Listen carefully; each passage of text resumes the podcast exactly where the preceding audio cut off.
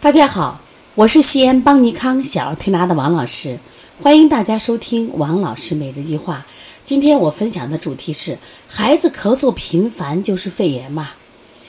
这个文文咳嗽了，这个妈妈呢就在我旁边叨叨：“王老师，王老师，文文会不会是肺炎？”我说：“你咋这么烦人呢？”我说：“谁规定咳嗽频繁就是肺炎呢？”我看他咳的厉害，我就焦心的不得了。这个孩子其实前两天有点发烧，但是发烧期间这个精神特别好，就是当然相比他没生病的时候稍微弱一点，整体还不错。而且呢，我们推两天以后烧退了，他还伴随一些咳嗽，这妈妈就开始焦虑了。啊，我说咳嗽会不会是肺炎呀？他我们之前就这样咳嗽就是肺炎了。我说你到放医院检查，那肯定是肺炎，因为你只要有一点的炎症。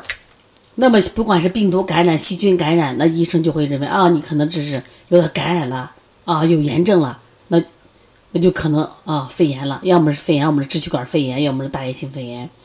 包括现在拍片，哎呦，轻微的分纹理增粗，那医生也可以判断是肺炎。我说，即使肺炎，它还分个轻度、中度和重度的嘛。我说中中度以上严重的，那一定要是住院的。这就是要发挥人家药物和西医治疗的好。我说，如果是。他仅仅是咳嗽，他不一定是肺炎。那我说我来帮你判断什么是是不是肺炎。首先我说你家文文精神好不？他精神好。我说吃饭好不？吃饭好，睡觉好好不好？我说你看他现在在那玩的嗨的跟什么一样，跑来跑去，咳嗽不？不咳嗽。后来今天早上咳嗽厉害。我说今天早上咳嗽不等于他现在咳嗽厉害。昨天晚上发烧不等于他现在发烧。而且这个孩子呼吸急促不？他呼吸不急促，对吧？我说孩子没有缺氧的表现，口周不发青，呼吸也不急促，精神也很好，而且四肢温度也很好，手心潮潮，脚心也潮潮的，肚子也不胀，大便也正常。我说凭什么是肺炎？我说一旦有肺炎，不管是支气管肺炎还是大叶性肺炎，它什么呀？呃，包括气道，包括它这个肺泡里面有炎症以后，它那个氧循环就失去正常，氧循环失去正常，孩子的呼吸。就会憋喘，然后甚至严重的会鼻翼煽动，就鼻翼的煽动。另外呢，就是孩子会内心烦躁，因为体内缺氧就烦躁，孩子嗜睡，孩子这个不好好吃饭。那像这样的情况，那我们就要考虑，这孩子是不是有肺炎的征兆？你看，其实我们临床中现在接了好多孩子，大家都知道，现在这个医患关系比较复杂，其实很多时候是轻微的有点炎症。那么家长、医生也看到你这个家长很焦虑，那也会说，那建议你住院吧。真的能达到住院的标准吗？我觉得不一定达到标准。我们很多这种医生诊断为肺炎的，但是刚才说没有刚才那些症状，就孩子吃得好、睡得好、呼吸正常，虽然可能有发烧，但是都没有问题的。而且这个孩子他妈妈去做了医院化验单，一切也都正常。那我仔细听他的孩子咳嗽。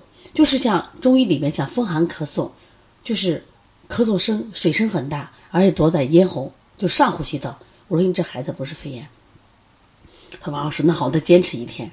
今天这小孩来了，来了以后，我就给他妈说，哎，文文妈，这文文是肺炎吗？他妈说不是了，好了，好多了。我说对呀，这可能就是个咳嗽，就是体内排寒的一种体内的正常反应的机制。所以说你不要过度治疗，我说一过度治疗就会导致孩子受伤害。所以希望大家记住，抗生素是救急的，不是见什么感冒咳嗽都用的。家长这种不淡定的焦虑心态，会导致我们的孩子一次又一次的受伤害。大家一记住，正身体内的有益菌正常的时候，是我们人体的一个免疫系统、免疫屏障。不要轻易的用抗生素去杀它，因为我们现在医院治疗的抗生素都是广谱抗生素，好坏一起杀。而且你这孩子压根儿也就没有细菌感染、病毒感染，为什么要杀他呢？我们要学会内共生，要和我们身体的有益菌，即使部分有害菌共生，才是孩子才能产生更强大的免疫系统，才会让孩子不生病。所以妈妈今天很开心，是因为孩子咳嗽减轻了。同时，他今天也学到了很多东西，就是如何去判断孩子是不是肺炎。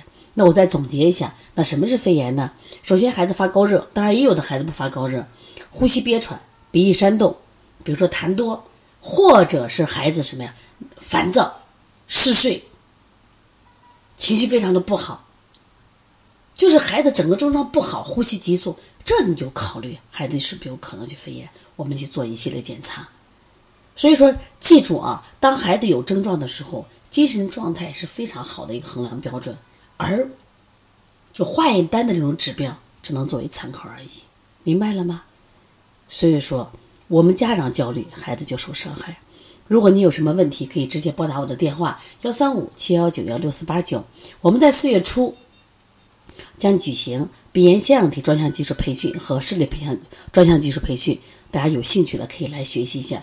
另外，五月二十号是我们邦尼康，就是这次为大家推出的一个辩证饕饕餮大餐，呃，三天两夜，像舌诊啊、脉诊，特别有脉诊，很多人想学脉诊没有机会啊。这次我们推出脉诊，包括什么呀？就是手诊的学习，希望大家抓住机会啊！如果想学习的话，可以呢加我们的微信。